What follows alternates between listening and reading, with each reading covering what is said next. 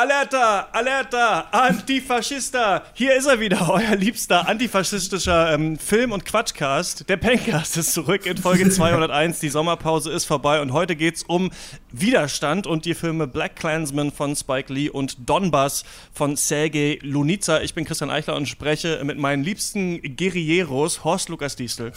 Ja, hallo, Alerta. Malte Springer. Hi. Und Max Ole von Raison. Moin. Na? Ja, war ja nichts los in Deutschland, als wir weg waren. Äh, eigentlich alles immer noch äh, ganz in Ordnung, kann man sagen, auf den Straßen. Wie geht's euch? Wie war die Pause? Ah, ist das passiert? War das jetzt so ironisch? Weil, also ich habe das Haus nicht verlassen, ich habe keine Ahnung. Neue Computerspiele habe ich gespielt. Und ihr so? Ja, also äh, meiner, ich möchte da eigentlich mit den die Worte von, von Matthias Gonsoreur eigentlich äh, aufgreifen, äh, die er damals wählte, als es darum ging, was sich in rockmäßig im Musikdeutschland getan hat, seitdem Onkels nicht mehr aufgetreten sind. Und eigentlich finde ich, also seit der Sommerpause hat sich eigentlich in Podcast Deutschland überhaupt nichts getan. Also seit wir weg sind, ganz ehrlich, es, als, es war es jetzt eigentlich nur Zeit, dass es jetzt, äh, dass wir jetzt zu Beginn des Herbstes äh, wieder zurück an den Start kommen. Und es ja. ist wirklich, ja, es ist ja viel passiert tatsächlich in der Zwischenzeit. Und wenn man einmal in Urlaub geht, ne, ganz ja. ehrlich, Bundestag. ja, was ist, was ist da los? Ja. Ja, äh, schrecklich. Schreck es ist ganz schrecklich, was passiert. Äh, ich denke, wir werden das Stück für Stück noch aufarbeiten in den kommenden Podcasts. Natürlich ab jetzt nur noch Off-Duty-Politik äh, rund um die Uhr. 24-7 Politikcast mit dem Pencast. Ja, schön war's. Ich bin umgezogen. Wohne jetzt, ich, äh, äh, komme jetzt live aus Köln hier zu Wort. Äh, bin im Moment über mein mobiles Datenvolumen vom Handy im Internet, weil es äh, ungefähr zehnmal schneller ist als das WLAN, was wir hier haben.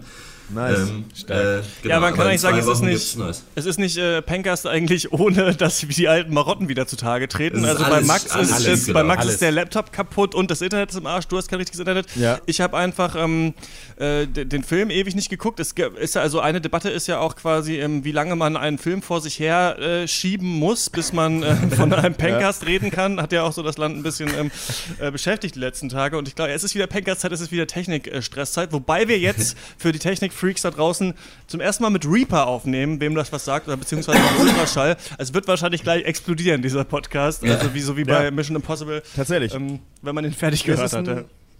Ja, es ist, es ist ein Barbon-Spiel. Podcast ist nichts für Nicht-Hasardeure. Also, weil, weil ich weiß nach wie vor nicht. Es kann sein, dass dass das für 10 Minuten dabei sein werde, weil einfach tatsächlich wirklich der Rechner gleich abschmiert, weil das hat er bei der Probeaufnahme vor zwei Wochen nämlich getan und ich habe an dem nichts reparieren können in der Zwischenzeit. Also insofern ist es einfach, Du warst bei mir gerade auch schon kurz äh, abgehackt, also ich glaube, es läuft. Ja. ja, never change a losing team. Ja, das ist ganz klar. Ähm, ja, läuft. Also ja. spannend bleibt's.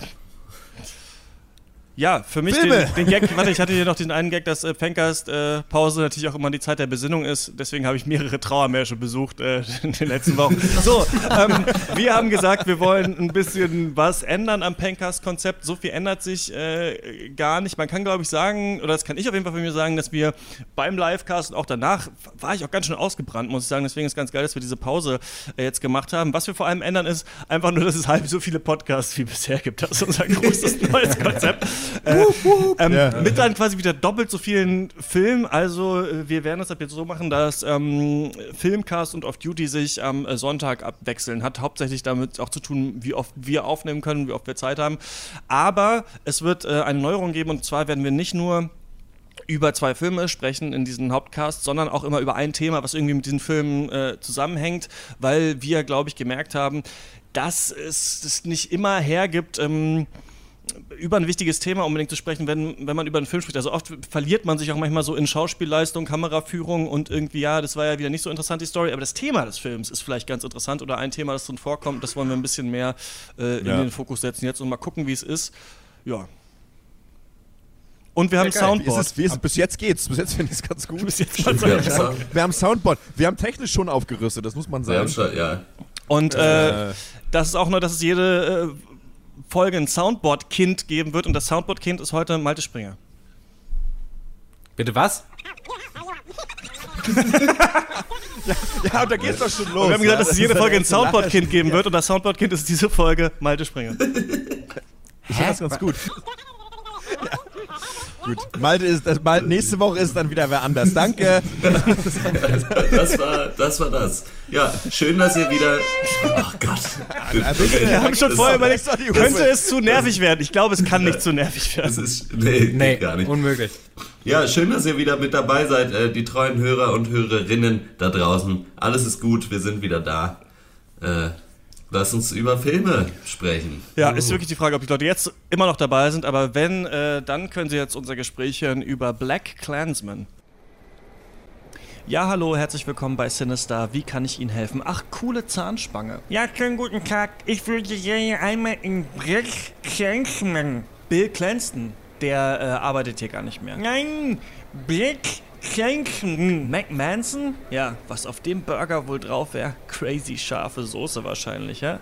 Oh Mann, Jack Schenken. Backgammon, Junge.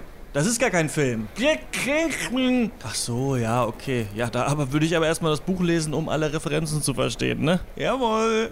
Black Clansman. Man. Das ist ein Film von. Äh, von ich hab's vermisst. Von, ja, von Spike Lee. Äh, der hat unter anderem Old Boy und Inside Man zum Beispiel gemacht.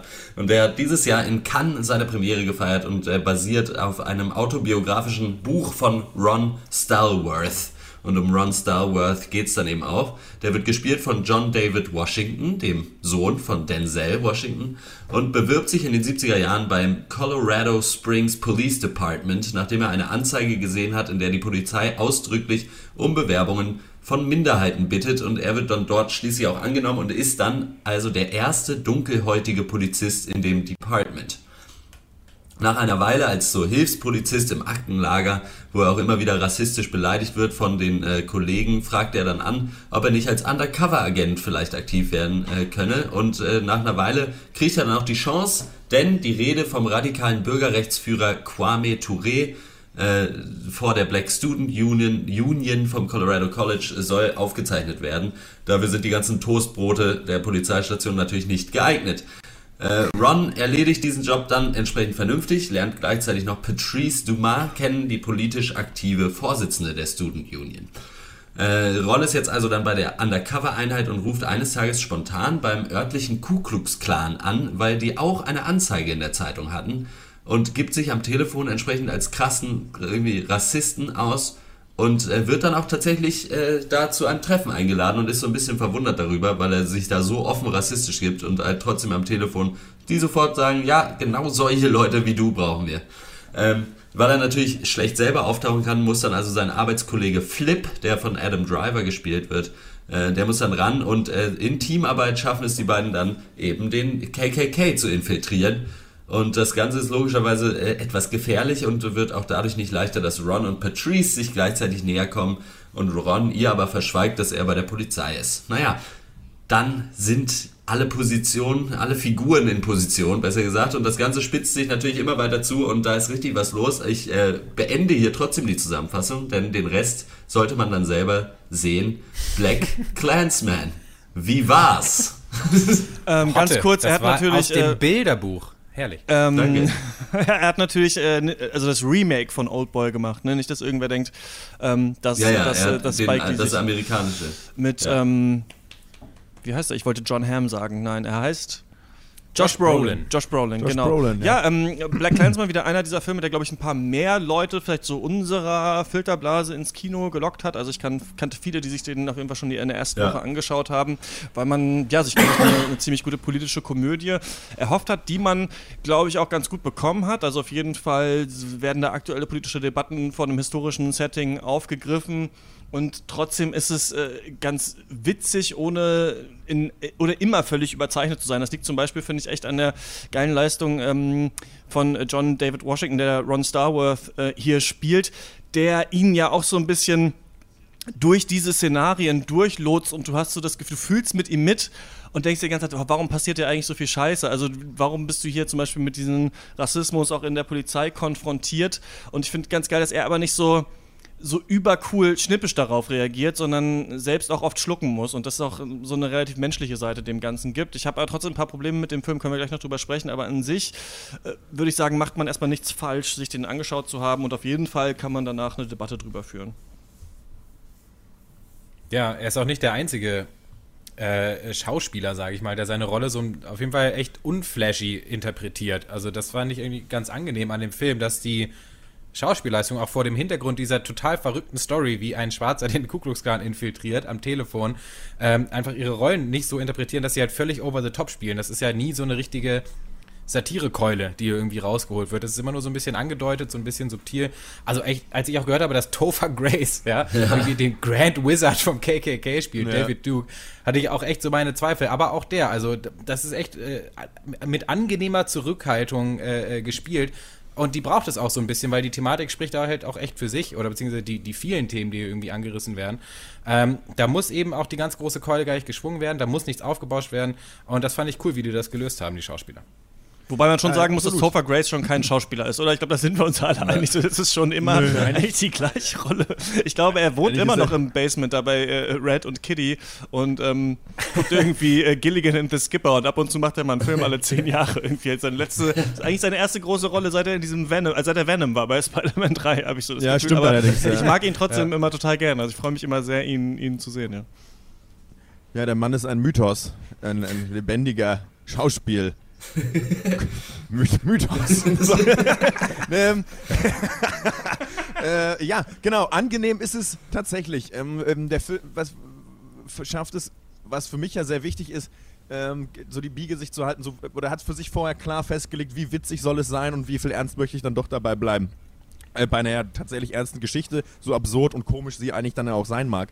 Ähm, da, da kannst du bei mir ja richtig krachen gehen. Das hatten wir den Cast auch in der Vergangenheit schon häufiger mal, also Filme, die da nicht genau wissen, wie es irgendwie sein soll. Und ich finde das immer schwierig, wenn ich nicht weiß, was gut ist und was böse ist. Beziehungsweise wann ich, wann, wenn ich nicht weiß, wenn ich, oder wenn ich das, nicht das Gefühl habe, ähm, dass die Macher wussten, was jetzt eigentlich komisch sein soll und was nicht. Und irgendwie, wir haben das, welcher Film ist nochmal dieser schreckliche Superbad oder was? Nee, nicht Superbad. Wer ist dieser andere Superheldenfilm, der so komisch sein soll, aber hammerbrutal American ist? Ultra? Kick, Kick-Ass ja, meinst du, glaube ich. Kick-Ass, Kick ja, ja, sowas irgendwie. Und, und das ist, das ist natürlich noch ein bisschen andere Sparte, aber geht, geht nur ums Gefühl, das man hat beim Schauen. Und ähm, genau, das war mir persönlich wichtig. An, ähm, ansonsten ähm, ich war mit meiner Freundin im Kino, die hatte da schon ein bisschen so Schwierigkeiten ähm, mit der Machart. Denn ich meine, an sich wird der Film ja relativ, sag ich mal, klassisch erzählt, ja. Also, äh, also die, sequenziell äh, im Ablauf, da gibt es wenig Sprünge oder wenig, was einen überrascht. Ähm, das Einzige, was das so ein bisschen aufbricht, ist ja diese, was ist das so, 70s Black Exploitation Machart, ja, sag ich mal. Genau. Man merkt es ja an diesen Kameraszenen, das wird das bricht das so ein bisschen auf. Da, ich glaube, das kann manchen Leuten vor den Kopf stoßen beim Schauen, weil sie nicht verstehen, was das soll, weil es auch wirklich eine ungewohnte Art ist, einfach zu filmen, finde ich, heutzutage. Äh, was machst du, was fandst du daran? Ich mochte das total gerne. Ich fand das, äh, weil, weil es tatsächlich eben, ich meine, das, der, die Handlung ist, geht ja super stringent von Anfang bis Ende durch. Für mich war es gut, gut, dass das mal aufgebrochen wurde, zumindest visuell. Denn sonst war es schon, sag ich mal, irgendwann dachte ich auch, na gut, jetzt könnte der Spieler mal nach Hause gebracht werden. Und der Film macht dann ja auch noch den Fehler, das ist, finde ich, auch fast immer schwer zu verzeihen, dir anzuzeigen, jetzt ist der Film zu Ende, dann geht er aber noch 20 Minuten. Ähm, ich hatte da schon manchmal das Gefühl, naja, also, dass es so ein bisschen zäh ist mitunter hier und da. Was mal, also woran machst du diese 70s ähm, Exploitation Art des Films? Also was ich zum Beispiel gemerkt habe, deswegen habe ich es gerade auch nachgemacht, ist, dass dieses, diese Intro-Musik halt wirklich inflationär ja. häufig benutzt wird. Also so, dass es fast witzig ist. Dass er halt einfach irgendwo langfährt mit dem Auto und dann kommt wieder diese Mucke und dann werden die Verbrecher gestellt ja. und es kommt wieder dieses Lied und so, dass es so ein bisschen übertrieben ist.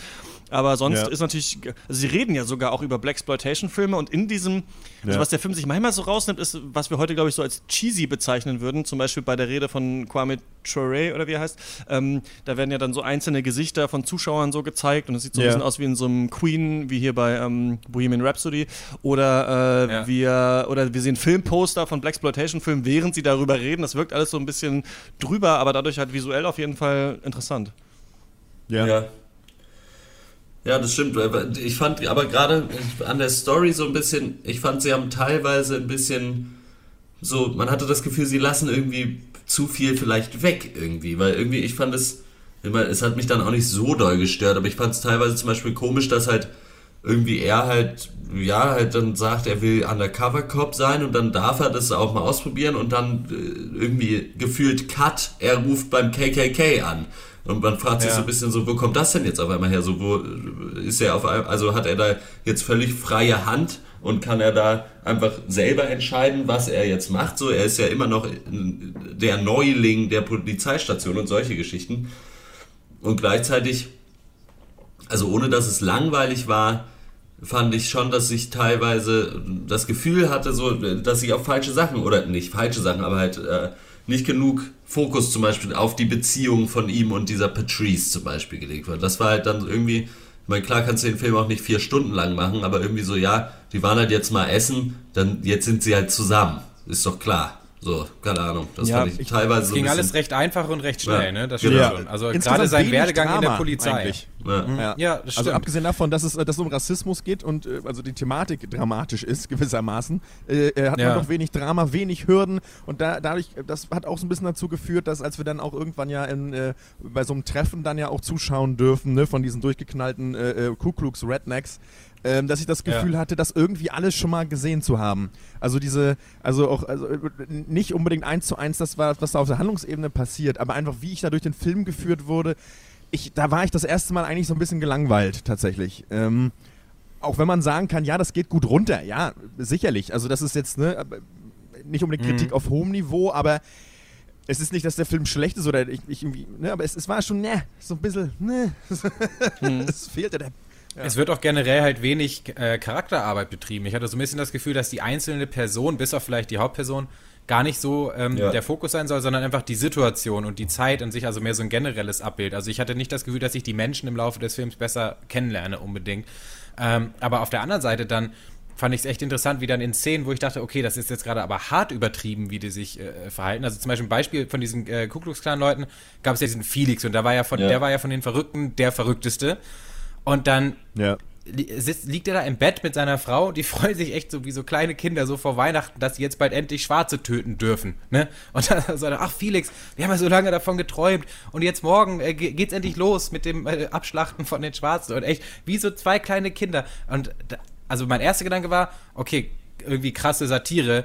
Und aber äh, zweiter Gedanke, Moment mal, also, wie weit entfernt ist das tatsächlich so von der von der Gedankenwelt äh, des Ku Klux Klan? Also das äh, war irgendwie interessant, wie man nie, also ich persönlich wusste nie genau, wie soll ich mich jetzt gerade fühlen? So, ich weiß nicht, ob euch das auch so ging. Ja, auf jeden Fall. Also Ja, ich so will ein noch ganz kurz zurückgreifen darauf, da, dass du gesagt hast, es gibt jetzt nicht so viel Charakterentwicklung. Ich finde eigentlich schon, dass äh, einer der interessantesten Charaktermomente äh, einer ist, den Adam Driver hat, indem er sich ähm, Ja. bewusst wird eigentlich, dass er Jude ist. Ja. Zumindest zum Okay, Juden gemacht wird durch die Rechten. Ich kann das gar nicht so komplett beschreiben. Es ist ja so natürlich, dass du als äh, schwarze Person natürlich nach außen hin auch schwarz bist und deswegen offensichtlicher Zielscheibe bist der Rechtsradikalen. Aber als Jude bist du das ja nach außen nicht, also wenn du jetzt keine Kippa trägst oder sowas, natürlich jetzt nicht offensichtlich. Und, da, und Adam Driver sagt ja auch selber, er, also er praktiziert nicht den jüdischen Glauben, er hat sich eigentlich selbst nie als Jude gefühlt und erst in diesem Ausgesetztsein mit den Rechtsradikalen, erst in der Präsenz der Rechtsradikalen, wird ihm irgendwie bewusst, dass er ein Problem damit hat, auch mit, mit denen auch haben muss, weil er eben selbst Jude ist. Und das fand ich irgendwie ganz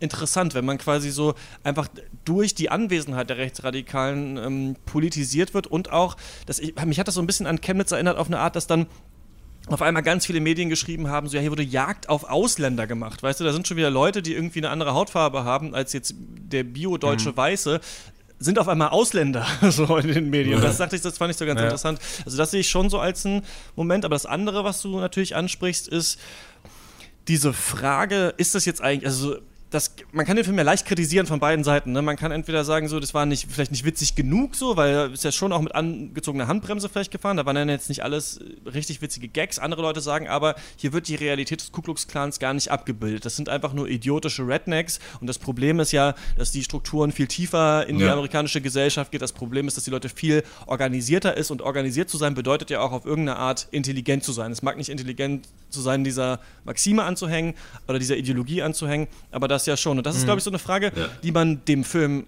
positiv auslegen kann, dass man sagt, genau das ist das Problem, dass wir, also wir kennen das ja, wir, wir, jeder hat schon mal über irgendeinen äh, politisch unkorrekten Witz gelacht und würde sagen, vielleicht ist es nicht in Ordnung, aber irgendwas ist daran auch witzig und in diesem Gefühl, auch Hitler zum Beispiel, ne, Hitler als Witzfigur, so, das ist ja, das sind ja Debatten und die, kann man natürlich sagen, der Film wirft es auch wieder auf. Ja, das Ja, wollte also ich vorher, eh. stopp, äh, erstmal muss ich sagen, wir sind jetzt aber mit voller Fahrt abgetaucht.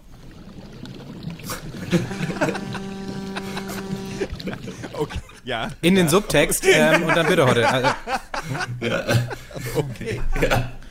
Herr Kapitän. Ja, äh, ja äh, melde, äh, melde die ganze Mannschaft äh, fit. Äh, Blasen. das ist, Wohl, Herr Kaloin. Kaloin. Ja. Ähm, äh, wollte ich auch äh, als Kritikpunkt auf jeden Fall genannt haben, weil es schon sehr so rüberkommt in dem Film, so ja, hahaha, guck mal die Dummen beim KKK.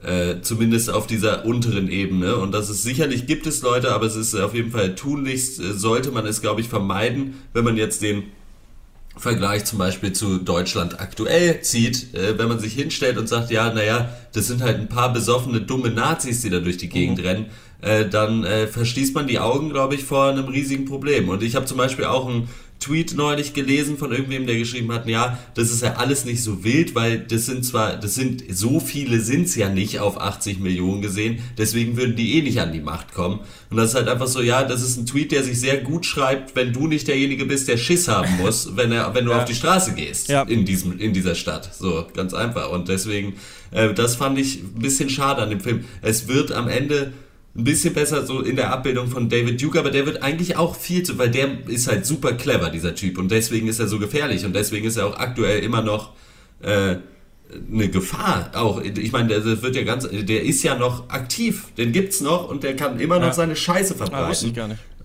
Und äh, deswegen äh, finde ich es ein bisschen komisch, dass er da doch so ein bisschen als so ein dummer Hansel halt dargestellt wird. ja, in Charlottesville, äh, worauf der Film ja auch Bezug nimmt, äh, war ja David Duke dann auch nochmal zu sehen, Ja. ne? wie er da so eine, seine kleine, seine kleine Ja. Rede hält.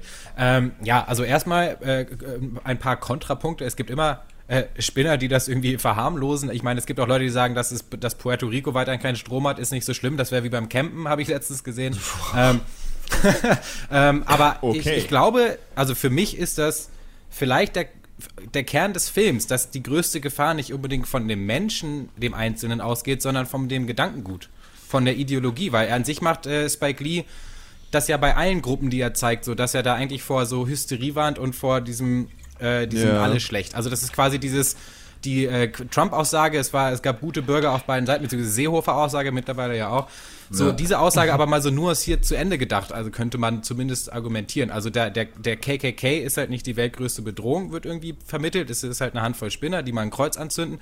Oder auch zum Beispiel dieses Polizeipräsidium, wo ja alle weiß sind, bis auf Ron Stallworth, ist ja, ist, ist ja der erste Schwarze. Da gibt es natürlich viele Rassisten, aber halt auch korrekte Leute. Und auch der, der und Spike Lee macht ja auch keine Black, also ähm, stellt sich auch nicht auf die Seite der Black Panther und sagt, dass die jetzt irgendwie die Helden dieses Films sind oder dass die genau die richtige Ideologie haben.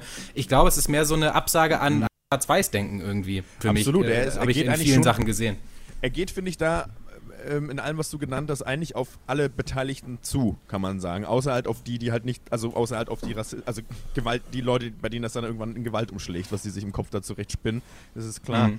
Ähm, das findet natürlich auch, was ganz gut ist, eigentlich, ähm, ich hätte fast gesagt, ähm, oder das, habt ihr auch gerade angesprochen, dass quasi die, die, die Ku dass so der Rassismus wird auf diese einigen wenigen Ku Klux Klan-Mitglieder reduziert sozusagen so. Und das ist natürlich immer schwierig, wenn äh, ähm, ein, Film sagt, ja, aber das sind ja nur die paar Idioten, das wäre ja gar Ja. nicht in der Mitte der Gesellschaft. Und das wird natürlich gebrochen an der Stelle, an der, äh, ich war vergessen, habe seinen Namen leider vergessen, äh, dieser ältere Herr ähm, seine Geschichte erzählt und äh, die, die Ja. von seinem äh, ähm, äh, Handicapped oder wie heißt es, äh, äh, Freund Mhm. mit Down-Syndrom, der da Also durch die Sta ja. der da irgendwie gelyncht wurde, genau. Mhm. Ja. Und äh, Das fand ich eine sehr starke gezeigt Szene. wird, dass äh, dann Harry Belafonte übrigens äh, spielt den. Ja, Ah. stimmt, das habe ich auch am Ende gelesen. Ich dachte, ich spinne. Ja. ja. Richtig. Genau, also dass es halt eben dann doch nicht dann irgendwie nur drei Hinterwäldler sind, sondern dass es auch schnell mal sowas, wie man es ja in Chemnitz auch gesehen hat, ne? Dann sind das halt nicht nur die zehn Glatzen, sondern dann sind dann auch noch Oma, Opa und äh, der ganze Anhang, der da dann mit durch die Gegend läuft, ja. Und Ja. äh, das war ganz smart. Aber- ich, aber ich finde es, insgesamt gefällt mir der Ton ganz gut. äh, Ich verstehe aber nicht ganz ja? genau, was du meint, meintest, Malte. Also meinst du, Spike Lee versucht hier dieses, also tatsächlich zu zeigen, dass es auf beiden Seiten irgendwie äh, Idioten gibt und dass man beide Seiten nicht zu radikal denken sollte, weil das ist ja, also die eine wirkliche Kritik der ähm, Black Panther, der schwarzen Bewegung, macht er ja eigentlich nicht. Also natürlich geht es darum, dass manche sagen, man darf überhaupt nicht mit der Polizei äh, kooperieren und die Polizei ist unser Feind. Aber ähm, ich würde schon sagen, dass er ganz klar eigentlich äh, Stellung bezieht, vielleicht nicht im allerletzten Extrem. Also Spike Lee scheint ja noch zu sagen, ähm, die Polizei wird es dann doch schon irgendwie richten, was ja gerade viele dem Film als Problem auslegen, dass eben Polizeigewalt Okay. eigentlich nicht so richtig ähm, thematisiert wird. Ja, das Ähm, ist, mh. Also generell glaub, also ähm, wusste ich auch, als ich aus dem Kino rausgegangen bin, nicht genau, was, was Spike Lee eigentlich von mir will, weil ich viele Aussagen drin gesehen habe, die sich auch äh, einfach widersprechen. Aber dann habe ich das für mich in meinem Kopf so zusammengeformt in eine allgemeine Aussage gegen so Extremismus einfach. Also das halt ähm, quasi so eine Art Hippie-Aussage. So ein bisschen, wir sollten wieder menschlicher werden und uns äh, mehr darauf Aber das würde ja heißen, so quasi, Rassismus man kann sein rechtes Gedankengut haben, solange es nicht, solange es nicht zu extrem wird.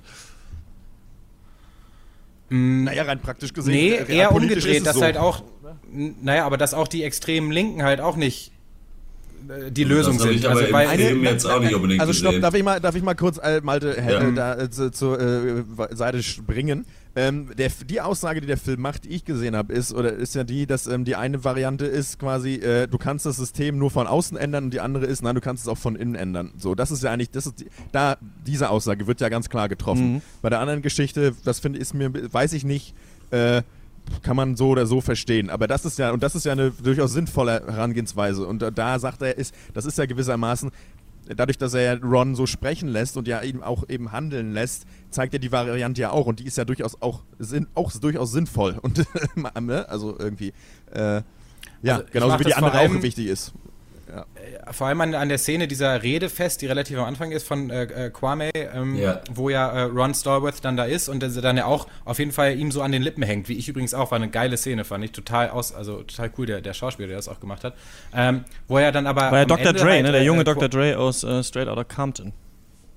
Ja, interessant. Nee, aber am Ende fordert er ja dann auf, die Leute, sie müssen äh, sich äh, Pistolen besorgen und Waffen greifen, denn der Bürgerkrieg steht bevor. Und Ron, oder beziehungsweise die Identifikationsfigur des Films, die ja schon Ron ist, äh, sagt aber, nee, das ist aber auch Quatsch. So, und also das meinte ich halt so, ne? Also da, darauf äh, habe ich mich jetzt bezogen in dem Fall. Ja, und das ist, äh, suggeriert der Film natürlich auch in dieser Parallelmontage, ne, dass er eben diese beiden Gruppen zeigt. Er fokussiert sich dann natürlich auf den äh, Ku Klux Klan, aber an sich fragt man sich auch eine Zeit lang, okay, ähm, ergibt das so Sinn, die so gegenüberzustellen, aber dann schlägt das äh, Panel natürlich schon aus, so in, in eine Richtung und auch gegen eine Richtung Ja. in der Rede vom von Harry Belafonte Ja. verkörperten Typ und in, glaube, im, ich- im letzten äh, Bild, ja.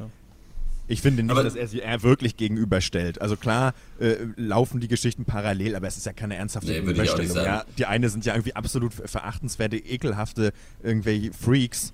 So, und das andere sind einfach Eigentlich hast du drei Gruppen im Film. Ne? Du, hast die, du hast die Student Union, du hast den Ku Klux Klan und du hast die Polizei eigentlich. So, das sind eigentlich so die drei, Ja. die drei Ja. Gruppen, Die die, drei du hast. Und du hast schon auch gegenübergestellte Reden. Also ich glaube, die von Harry Belafonte ist doch schon auch gegenübergestellt, diesem Ritual, was dann vom, von David Duke da angeführt wird. Also, also das meine ich nur in so Ja, aber, parallel. aber, es, aber es, ist, es, ist, es, ist, es ist gegenübergestellt, aber es ist kein, A- aber nur auf der quasi sozusagen auf der, also gegenständ, Ebene. gegenständlich Ja. sozusagen, aber nicht auf der ernsthaft, äh, filmischen, also klar, das ist natürlich sogar sogar Ja, aber da wird ja nicht ernsthaft verglichen, was hier, also er, er macht ja nicht Ja. ernsthaft das Fass auf, dass es da irgendwelche Überschneidungen dann am Ende doch geben würde. Naja, aber indem Nee, du halt also zwei Reden und zwei Gruppen so nicht. parallel halt gegen, also du dann müsstest du ja nicht entscheiden, den Film so zu machen, aber also die, die, diese Ja, Filmmachart, es finde ich, suggeriert darum- schon einen Vergleich nein, zu ziehen, den, den Malte ja auch äh, gemacht hat. Also für dich war es ja sogar Ein so. Vergleich der Gruppen im Sinne von, dass sie absolut das Gegenteil voneinander sind. Ja. Ja, okay. das, Aber nicht im Sinne von, ja, okay, dann äh, darauf können wir uns, glaube ich, einig werden. Ja, aber gut, Malte, du meintest ja das Gegenteil. Du meintest ja,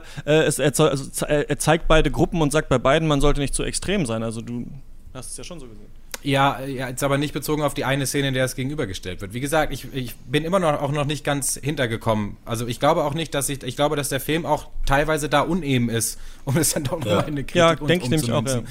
Das glaube ich Ja. auch. Aber ich finde auch, was ich auch nochmal sagen wollte, was auch sehr richtig ist, ist, ich glaube, der Film macht es sich einfach ein bisschen zu leicht insgesamt. In Ja. der Abbildung des KKK, wenn man einfach sich hinstellt und sagt, ja, die sind, die sind alle verrückt, so, dann macht man es sich zu leicht.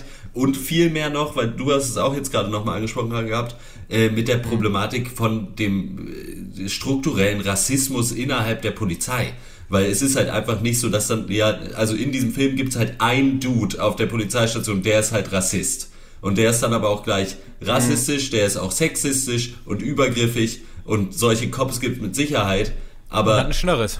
ja, und hat ein Schnörres Ja. und ist eklig. So, und besoffen. Ja. so. Ja. Und das ist halt Ja. so, wenn, wenn es nur so wäre, wenn das die einzige Art von Rassismus bei der Polizei wäre, dass es ein paar, wirklich ein paar schwarze Schafe gibt, die einfach super scheiße sind, dann hätten wir kein Problem. So. Und da macht es sich der Film wirklich sehr leicht, finde Genau, das denke ich auch. Und ich denke, da wäre einfach die Chance gewesen, noch mehr zu machen. Ne? Also zu Ja. versuchen, was gibt es denn alles für Arten von äh, Rassismen in der Gesellschaft und auch vielleicht für Arten dagegen zu kämpfen. Ich glaube, da hätte man schon stärkere Porträts äh, zeichnen können. Deswegen finde ich Black Clansman auf jeden Fall so ganz gelungen, kann man sich äh, ganz gut anschauen, wirft ein paar gute Fragen auf, ist aber in letzter Konsequenz dann doch nicht so stark, finde ich. Ich gebe aber ja mal auch- ähm, sieben von zehn Punkten. Dann würde ich jetzt nämlich zu der Bewertungsrunde kommen. Die Punkte gibt es immer Ja. noch, die haben wir nicht abgeschafft, hauptsächlich, weil wir auf Letterboxd, ähm, Yes. Malte sitzt dran, ähm, alle Wertungen, die wir jemals haben, so zusammenrechnen und ordnen wollen. Sonst, glaube ich, können wir alle sagen, sind natürlich, kann man natürlich nicht irgendwie Kunstwerke mit Zahlen so äh, bedenken, aber wir äh, behalten das mal bei und ihr könnt jetzt noch in der Punkterunde quasi Sachen, die ihr noch sagen wolltet, noch sagen. Ja, wir sind jetzt, ich wollte nur noch mal versöhnlich mich äußern, äh, dass wir ja auch immer noch über eine, eine Komödie eigentlich äh, sprechen, äh, eine ausgemachte Komödie und äh, wir da jetzt schon, man merkt, dass wir sehr hohe Ansprüche an diesen Film stellen, die man, die man vielleicht an andere Komödien nicht stellen würde. Äh, Und ich finde es insgesamt nämlich auch gelungen. Es ist gut, es ist genug Politik mit drin, aber auch eben nicht so viel. Und es hätte, sicherlich hätte man da tiefer gehen können. Ob es dann aber noch so eine, also ich finde, es ist eine relativ gute Gratwanderung hier gelungen, relativ politisch zu werden und trotzdem noch, dass es so weg, ja, okay, alles klar, dass man es so wegschaut, ich bin raus jetzt aus dem Ding. Ich, äh, dass man es trotzdem noch so wegschauen kann, ich gebe äh, siebeneinhalb von zehn. Äh, ich gebe, äh, naja, Da sind wir wieder. 7 von 10. Das kann man sich schon gut an, kann man sich schon ganz gut geben. Ähm, ja, heute, ich stimme dir da, glaube ich, in allem zu, was du gesagt hast. Ähm, Hast du noch was auf dem Zettel gehabt, Max, was du äh, nicht gesagt hast vorher? Nee. Nee, nee, alles tutti. Ich habe ich hab wirklich, äh, da bin nichts mehr, ich bin, bin äh, im, im Frieden. Ich, Ruhe, noch, stopp! Wir, äh, genau. Am Ende macht der Film ja so ein bisschen, nachdem er äh, sonst so seicht vor sich hin äh, äh, taumelt, Nochmal richtig einen äh, haut er ja. ja doch nochmal an die Ja. Magenkuhle. Also da geht er dann, das will er irgendwie schon nochmal. Also dass er die Leute, dass die Leute da nicht ganz so äh, entspannt äh, entlassen werden. Ähm, Finde ich ganz interessant. Könnte man, kann man gut finden, kann man auch kritisch sehen. Ne? Man könnte Ja. auch sagen, ja gut, die Ernsthaftigkeit hättest du halt vorher mal in den fucking zwei Stunden äh, äh, mal reinbringen Ja. können. Ähm, oder man sagt halt, nö, muss halt nicht. Ähm, ich habe da keine abschließende Meinung zu. Ich fand's gut, mir hat's gut gefallen. Um Ja. einfach nochmal zu gucken, äh, die Keule, ja, so sieht's halt aus. Äh, äh, ne? Wenn man äh, dem Radikalismus äh, äh, freien Lauf lässt in der Sprache, wie wir es in Deutschland kennenlernen und dann irgendwann auch in Taten nicht gut. Äh, ja, das wollte ich noch Ja. erwähnt haben. So. Fand ich aber auch sehr gut, dass man den Zuschauer dann nicht mit so einem äh, Wohligkeitsgefühl Genau. entlässt, sondern echt Ja. mit so einem, ja, fuck. Ja. Ich habe noch Folgendes auf dem Zettel. Ähm, wer noch nicht Adam Driver-Fan ist, also der Zug ist noch nicht voll. Da können alle noch ausspringen. Ich finde den Typ so geil mittlerweile. Ja. Was der für Rollen raushaut und für Filme und mal echt mit so einer Fresse auch, ist er ja eigentlich so prädestiniert, um eigentlich in jedem Film so den äh, verplanten besten Kumpel zu spielen. Aber nix da. Absolut kein Typecasting, jeder Film anders. Herrlich, erstaunliche Bandbreite. Freut mich für ihn. Ich gebe äh, äh, 6,5 von 10 Punkten. Ich bin zwiegespalten. ich war nicht so ähm, äh, äh, begeistert dann doch am Ende, weil, es, weil ich einfach immer noch nicht weiß, was es eigentlich genau sollte. Und ja, äh, zum Ende, wenn das Ende irgendwie einen emotional krasseren Impact hat als der ganze Film davor, warum hast du den Film gemacht, war mein erster Gedanke dazu.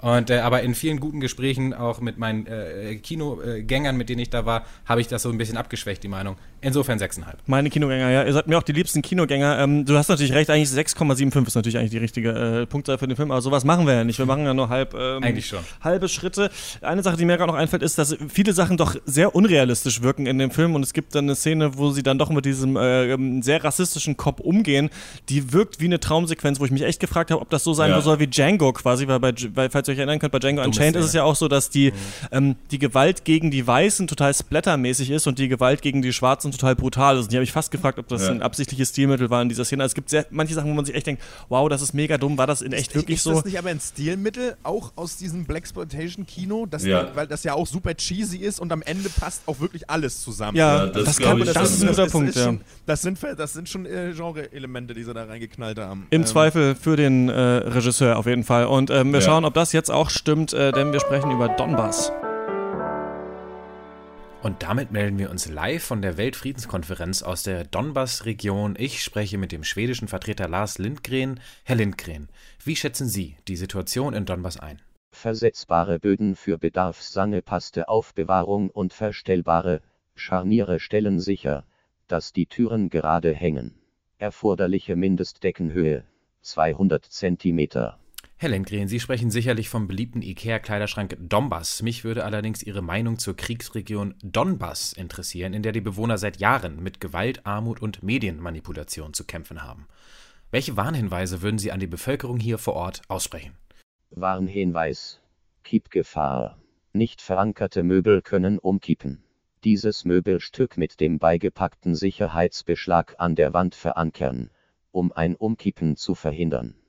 Danke für diese sicherlich praktischen Tipps. Das ist aber wieder der Kleiderschrank. Äh, zurück zur Kriegsregion. Man hört, dass sich die Rebellen teilweise in Befestigungen zurückgezogen haben, um sich vor Gewalt zu schützen. Was sagen Sie dazu? Die Befestigungsart ist abhängig vom Wandmaterial. Ja, Sie reden weiterhin vom Kleiderschrank, aber nochmal ganz konkret hier zum Ukraine-Krieg. Die Menschen werden vernachlässigt, sie sind frustriert. Wie könnte man dem Regime hier mal eins auswischen? Auswischen mit feuchtem Tuch eventuell mit mildem Reinigungsmittel, mit trockenem Tuch nachwischen. Und damit zurück ins Studio. Donbass. Donbass. Donbass ist ein, äh, ein Polit. Äh, hallo? Hallo? Donbass. Donbass ist ein Politdrama, äh, allerdings in so einem äh, pseudodokumentarischen Stil von Sergei äh, Loznitsa, einem ukrainischen Regisseur, der vielleicht nicht so vielen bekannt ist, aber der auf jeden Fall einen exzellenten Ruf genießt. Er hat so einen Filmstil, das habe ich mir angelesen, ich kenne nur Donbass, äh, so teilweise so sehr brutaler, sehr intensiver Realismus, auch mit einer klaren politischen Botschaft dahinter. Und seine Filme, der letzte war Die Sanfte letztes Jahr und jetzt Donbass sind auf jeden Fall auch Dauergäste beim äh, Cannes Filmfest und äh, Donbass hat da beste Regie gewonnen oder er für Donbass. Der Film besteht aus äh, 13 Kapiteln, die sich so handlungstechnisch so teilweise aufeinander beziehen, teilweise nicht, aber die sich halt alle so aus verschiedenen Perspektiven um den Krieg in der Ukraine äh, bzw. der umkämpften Donbass-Region drehen. Wir sehen in diesen Kapiteln Soldaten, äh, Separatisten, Staatskämpfer, hochrangige Offizielle, die ausgelassene Hochzeit feiern und das normale Volk, das ohne Strom und Wasser in Bunkern und Ruinen haust. Äh, Im ersten Act sehen wir, äh, das kann ich ja mal kurz anreißen, sogenannte so Crisis Actors, sprich so angeheuerte Menschen, die halt hektisch zu so einem inszenierten Bombenanschlag befördert werden, um dann da, also für echte Nachrichten wohlgemerkt, dann so Statements abzugeben. Ja, so Fake News und äh, so Desinformation, Manipulation ist so, äh, sind so Themen, an denen sich Lotznica abarbeitet in den 13 Episoden. Äh, oder auch so einfach allgemein die total verworrene politische Lage in der Ukraine und natürlich ein anderes Hauptthema, so einfach die Folgen von so einem jahrelang anhaltenden Krieg, äh, emotionale Abgestumpftheit, Brutalität. You name it. Alles in allem ein Popcorn-Filmabend, wie er im Buche steht. Äh, willkommen zurück aus der Sommerpause, sage ich. Und Hotte, kannst du für uns und die Hörer nochmal noch mal ganz kurz zusammenfassen, ähm, was im Ukraine-Krieg bis jetzt passiert ist? Danach würde ich dann zum Film kommen. Aha. Ich bin gerade weg. Ich bin, ich bin gerade auf dem Klo. Also, Müsste vielleicht wer anders kurz übernehmen. Christian. ja, also das begann ja 2014, dass in den äh, äh, Regionen, in den Oblasten Donetsk und, äh, ich jetzt habe ich den anderen Namen vergessen von der anderen Stadt, äh, Dingens jedenfalls, äh, äh, die, die irgendwelche durchgeknallten Leute losgegangen sind und gesagt haben, wir wollen hier Unabhängigkeit für diese Bezirke und äh, das unterstützt, wie sich dann rausstellte, durch äh, unmarkierte russische Truppen. Ähm, ja, si- sich dann aufgemacht haben zu sagen, das soll jetzt hier, wir wollen bitte jetzt zu Russland gehören, weil es würde ja sowieso in dieser Region einen Überhang an äh, russischstämmigen Ukrainern geben und dann wurde daraus irgendwie noch gemacht, ja, und die würden ja auch irgendwie äh, würden ja verfolgt werden und man müsste sich hier, man müsste hier eigentlich Russen schützen in dieser Region und dann auch gleich nochmal sich von Russland annektieren lassen. Also ganz kru äh, kru- krude Geschichte. Äh, Ja. Bis heute ja, also ja, mittlerweile sind es vier Jahre immer noch im Gang. Es gibt eigentlich kein richtiges Vor und Zurück. Ähm, ja, es ist, äh, man reibt, es ist eigentlich, man hat eigentlich nur so an dieser Grenze so einen Amboss und da wird, werden halt Menschen draufgeschmissen und irgendwann haut einer mit einem Hammer drauf und dann sind wieder mehr tot. ähm, und es gibt äh, immer wieder versucht, wird dann versucht, eine Waffenruhe da durchzusetzen, seit Jahren. Da gibt es verschiedene Abkommen, gab es in der Zwischenzeit. Ähm, und es wird nicht besser. Also es gab irgendwie, glaube ich, in den letzten paar Jahren irgendwie 40.000 äh, Unterbrechungen der Waffenruhe. Ist einfach, weil es halt einfach kein Schwein interessiert. So, wird einfach weiter gefeuert. Es ist auch super interessant, weil äh, ganz viele auch ausländische Kämpfer sich dort wiederfinden auf beiden Seiten. Äh, irgendwie ist auch teilweise irgendwelche durchgeknallten Serben, Bosnier, Deutsche, Franzosen, Spanier, wirklich aus allen Reg- Regionen der Welt. Tatsächlich der Sohn von einer, es gibt auch in Sp- Italien jetzt diese super tolle, erfolgreiche Partei, die heißt die La Lega oder so, der Lega Ja. Nord, diese äh, auch so eine äh, italienische Art. Ich dachte, du meinst Cinque Stelle. Cinque, Cinque, ja, nee, nee, meinte ich nicht. Der, der, der Sohn von der Top, einer Top-Politikerin der Lega Nord, auch da. Ähm, also Ja. da, da trifft es sich wirklich alles, was Rang und Namen hat. Ähm, es ist wirklich eine angenehme Runde. Ja, genau, das mal kurz, kurzer Abriss. Und das ist natürlich, parallel ist das ja passiert während der Maidan-Proteste damals, ne? Den Maidan, den Platz in, in Kiew. Das ist ja parallel ja. gelaufen. Ähm, man, Russland befürchtete wohl, dass Ukra die Ukraine sich der EU anschließen wollen würde oder das dann auch, wie- ja, wollte, wollten viele auch und äh, ja, da hat man dann so mal in die Suppe gespuckt.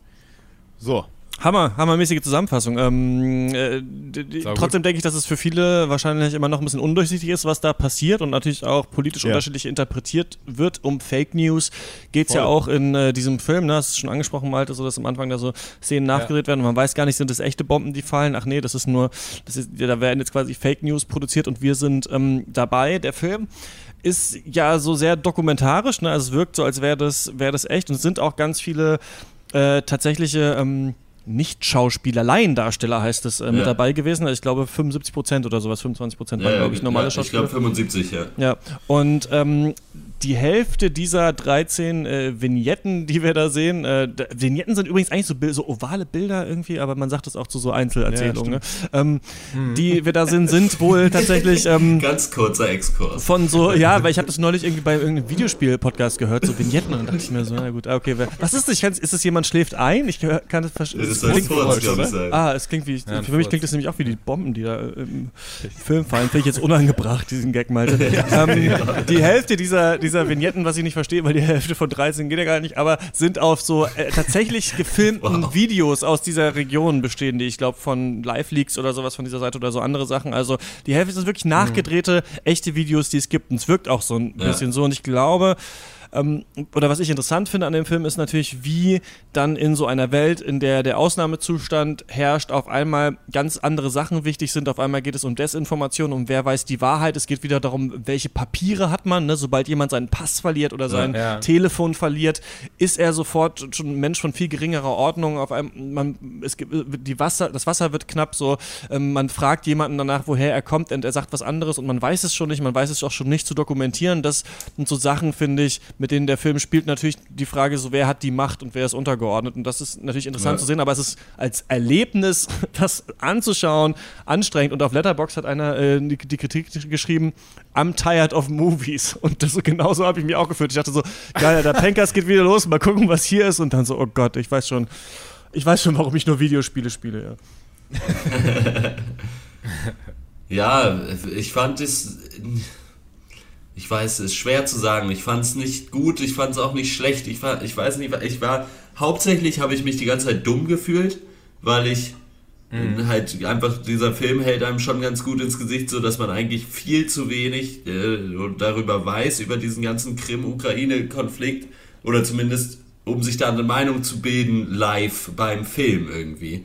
Äh, und dachte mir die ganze Zeit, okay, shit, vielleicht muss ich da echt nochmal was lesen und so. Insofern, das ist ja schon mal was Gutes eigentlich, wenn der Film das äh, schafft. Andererseits habe ich so, wie so oft, wenn wir so Kriegsfilme besprechen oder auch mehr so Dokumentationen von, von schrecklichen Sachen, dass man halt irgendwie so denkt, so, ja, äh, ja, gut, die Aussage ist halt so ein bisschen, das ist alles mega abgefuckt da. Und man weiß nicht so richtig, was los ist und wo, was geht, wer ist an der Macht, bla bla bla bla bla. Und gleichzeitig aber halt, ja, es ist halt so und das ist so unbefriedigend, weil da keine Lösungsansätze, ich meine, ich wüsste auch nicht, was da welche sein sollten, aber es ist halt komplett unbefriedigend, das zu sehen, weil es ist halt einfach, du kriegst halt einfach nur auf zwei Stunden äh, ungefähr gezeigt, hier, guck mal da, da ist alles scheiße. So. Ähm, äh, Was er ja anders macht, im Vergleich zu dem klassischen Kriegsfilm ist ja, dass wir gar nicht ähm, mit irgendwie, äh, ja, hier am besten noch mit Wackelkamera, heißt Ja. das, glaube ich, ist der Fachbegriff, Wackelkamera, dem Soldaten auf die Schulter geschraubt, da irgendwie in uns irgendwelche Ja. Orts-, äh, Orts und Häuserkämpfe begeben. Das wäre ja auch eine Variante, die du hättest, die man hätte machen Ja, können. das stimmt. Aber ähm, insofern da schon der große Unterschied und ähm, mir hat das sehr gut getaugt, diese Vignetten erzählt, äh, also diese Vignetten sind ja eigentlich so runde Bilder, aber das ist ja, das ist ja alles anders gemeint. so, ähm, äh, find's witzig, weil ich, ich wusste das nicht, dass, es, dass man das so nennen kann beim Film. Ich, ich nenne das Film, verschiedene Filmteile. Verschiedene Filme im Film. Multifilm. Multifilm. So, so Comics. Comics. Filmstrips. Ja, ein. Streifen, ein Streifen, viele Streifen sind großer Streifen. Ein Dann Streifen ist man General. Ja. Genau, so ist es. Ähm, mir hat das sehr gut gefallen und ich, äh, mir ist es dadurch auch nicht langweilig geworden, weil ich einfach wusste, nach 15 Minuten geht's eigentlich oder 20 Minuten geht's wieder weiter woanders hin. Oder, äh, fand ich äh, ganz schön. Ähm, ich mag ja auch, ich rede nur positiv, als wenn das so ein witziger Film ist. Ich mag ja auch ganz gerne, wenn man beim Film Ostblock zugegen ist. Ich mag Ja. das ja gerne, ich mag die Stimmung, ich mag, wie die Leute reden, ich mag, wie das da aussieht. Ich finde, das ist, ich mag diesen, ich finde, das ist einfach total super. Ich mag diesen ganz Äh, besonderen Flair. Ja. Diesen mag- Krieg naja, einfach. Ich mag naja, es einfach, wenn Ja, Leute, Karpaten und Chewabi ist das Stichwort, ganz ehrlich. Also, wir können jetzt hier nicht anfangen mit den Waffen. Nein, natürlich, das ist alles immer nur, das ist, natürlich, ich bin Russland-Romantiker, das hört natürlich irgendwann auf.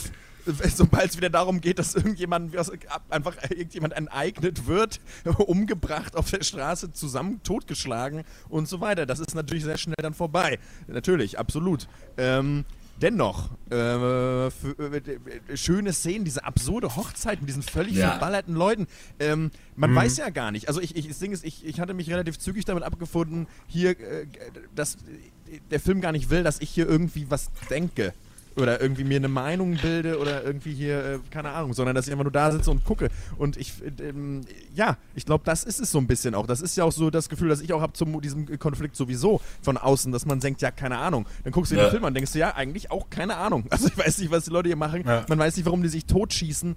Ähm, und diese absurde Szene mit diesem, an, der, diesem, diesem, diesem Sol ukrainischen Soldaten, der dann da an diesen Pfahl gebunden wird auf offener Straße, Ja. dann kommt da der Lynchmob vorbei. Also ein absoluter Wahnsinn und keiner weiß eigentlich, was da genau passiert.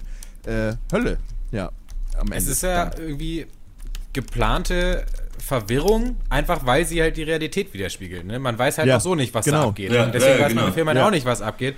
Und insofern ist das ja ein, ein probates Mittel, was Herr Lotznitzer hier anwendet, finde ich. Ähm, auch wenn es natürlich dann anstrengend ist, weil du halt nichts Ja, aber das ist halt, das ist halt, natürlich ist das ein probates Mittel, aber gleichzeitig ist halt so, wo, also normalerweise sind Dokumentationen ja dazu da, um eben aufzudecken.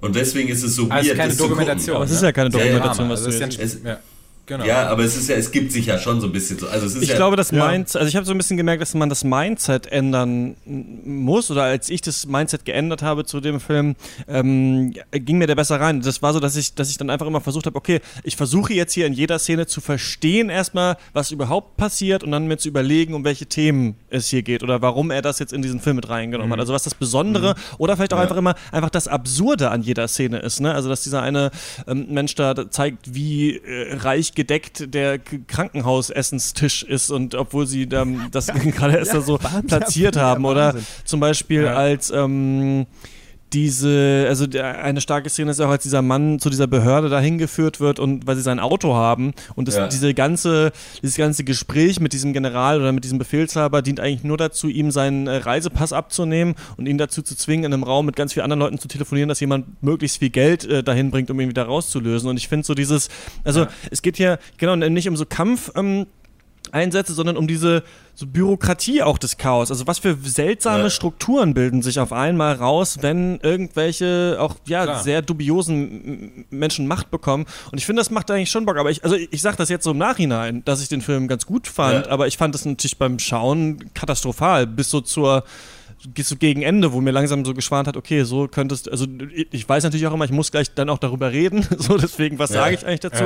Und dann macht es schon auch Spaß, den zu analysieren. Ein bisschen hat mich das erinnert an, ähm, den ich auch super gut fand, The Tribe, ne, wo diese, ähm, wo diese ähm, Ja. Gehörlosen in dieses, äh, in dieses Internat kommen und man auch sich die ganze Zeit so ein bisschen, auch so ein bisschen interpretieren muss, worum geht's hier eigentlich? So, und der Regisseur meinte selbst, dass es selber in der U Ukraine nicht genau klar ist manchmal, wer in welchem Lager ist und wer wem angehört und dass es ihm auch so ein Ja. bisschen darum ging, das zu zeigen. Und was er auch noch gesagt hat, wollte ich noch ansprechen, ist, dass er sagt, dass die Menschen, sobald so Ausnahmezustände sind, so agieren, wie Menschen in Filmen agieren. Also er sagt quasi, dass sobald dann Ja. natürlich so ein Kriegsgefangener Das durch die Straße ge durch die Straße gescheucht wird, dass sie dann schon wissen, dass sie buhen sollen und Steine werfen sollen, weil sie das aus ganz vielen auch äh, ukrainischen Filmen auch so kennen. Das fand ich auch irgendwie ein weirder Kommentar, aber ähm, wollte ich auch noch, noch einmal gesagt Ja, haben. ich habe dieses Interview aber auch gelesen und fand es wirklich auch sehr interessant, äh, was er dazu sagen hatte, weil ja auch eben gerade, ja eben, du hast es schon gesagt, halt einige der Szenen, einige der Vignetten ja nachgedreht sind äh, na, äh, nach so Handyvideos und äh, sagt Ja. halt auch so, die Leute wissen ja auch, wenn sie mit dem Handy gefilmt werden.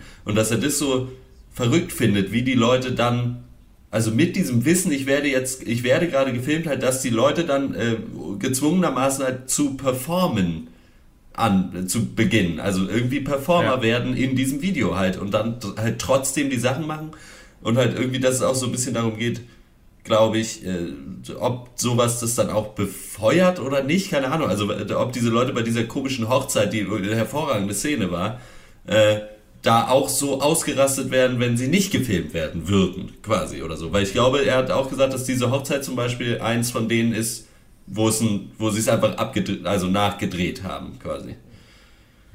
Okay. Kommen wir mal zur Bewertung. Wir haben gar nicht mehr so viel Zeit. Äh, Wenn ihr noch Punkte habt, würde ich Ja. sagen, äh, verteilen wir die äh, jetzt schon mal. Ich gebe mal, ich gebe mal siebeneinhalb von zehn Punkten. Ich fand es eigentlich schon richtig stark und ich unterstelle jetzt mal, ich hab, ist natürlich ein Film auf einer anderen Sprache ähm, über einen Konflikt, den ich nicht ganz verstehe. Also ich kann es natürlich nur auch, äh, sagen wir, auch so vermuten, viele Dinge, die da drin waren. Aber ich fand es eigentlich schön, mich mal so mit der Thematik auseinanderzusetzen. Ich fand die Idee eigentlich ganz geil, auf so einen Konflikt nur so querschnittsartig 13 Mal reinzuschauen an ganz unterschiedliche Stellen und dann damit äh, allein gelassen zu werden. Ähm, deswegen hat es mir eigentlich ganz gut gefallen. Für einen lockeren Kinoabend eignet sich das eigentlich null. Ja, Ja. das würde ich auch sagen. Es eignet sich aber auch nicht wirklich für einen Filmabend zu Hause oder sonst irgendwo. Äh, äh, insofern, ich bin, ich weiß es ehrlich gesagt, ich stehe genauso ratlos da wie vorher und äh, kann den irgendwie auch nicht guten Gewissens deswegen empf empfehlen. Es ist kein schlechter Film, aber äh, ja, äh, ich gebe mal 5,5 von 10. Ähm, Ja. Sieben von zehn von mir. Es war einfach interessant dann immer zu, also wenn man nichts checkt, hat man halt auch viel Zeit auf die Bilder zu gucken. Die Bilder fand ich sehr schön. Und Ja, der Oleg Mutu, ja. der der Cinematograf dieses Films ist, gilt ja auch, habe ich mir dann auch nochmal durchgelesen, als ein Meister der rumänischen Nouvelle Vague, ähm, die es auch gibt, was man so alles lernt. Nee, aber die Bilder halt so geil, weil sie halt nie nur eine Sache so einfangen, sondern die sind halt so breit und so ausgeweitet, diese Bilder, dass immer so drei schreckliche Sachen auf einmal passieren. Nur mehr oder minder schreckliche. Also da wird nicht nur dann ein deutscher Ja. Journalist von Soldaten angeschrien, sondern links ist auch noch ein brennendes Auto und rechts hängt noch eine Kalaschnikow in, ins Bild oder so. Das ist wirklich richtig geil eingefangen. Das habe ich jetzt sehr dumm nacherzählt, aber ihr wisst sicherlich, was ich damit meine. Ansonsten natürlich irgendwie ein Film für Eingeweihte, aber auch, ich glaube, auch wenn man nichts checkt, regt es auf jeden Fall an, sich im Nachhinein mehr mit dieser Thematik mal wieder zu beschäftigen. Und ich habe mich auch gefragt, warum kriegt man da eigentlich so wenig von mit? Ähm, ist ja auch irgendwie mal eine Frage. Genau, soweit von mir. Ja, vielleicht vorher einfach nochmal, oder beziehungsweise ich, ich gebe den Tipp jetzt einfach. Einmal wissen, wie die ukrainische Flagge aussieht, das hilft. Zweite, zweiter Tipp von mir, ähm, die, die sagen, hä, was, wer ist hier der Kommand Kommandant, weiß ich nicht. Das sind die pro-russischen Kämpfer. So, das vielleicht, das hilft vielleicht, wenn man den Film guckt. Ähm, dann, äh, das, das mehr muss man nicht wissen. So, und äh, dann viel Spaß, Film ab. Äh, von mir gibt's 8,5 Punkte. Ich äh, fand, Oh. mir jetzt, mir jetzt richtig gut gefallen. Und, ähm, ja, äh, ich, äh, ja, also ich könnte mir Putin halt auch einfach gut vorstellen als Bundeskanzler tatsächlich. Also es ist so, jetzt bin da eigentlich völlig unvoreingenommen äh, in die Sache rangegangen. Nee, super, äh, ganz toller Film, ganz, äh, schön. Was würdest du dann aber Ja. machen, Max, wenn du, ähm, wenn du einen Podcast so richtig geil finden würdest? Was ich dann machen würde? genau.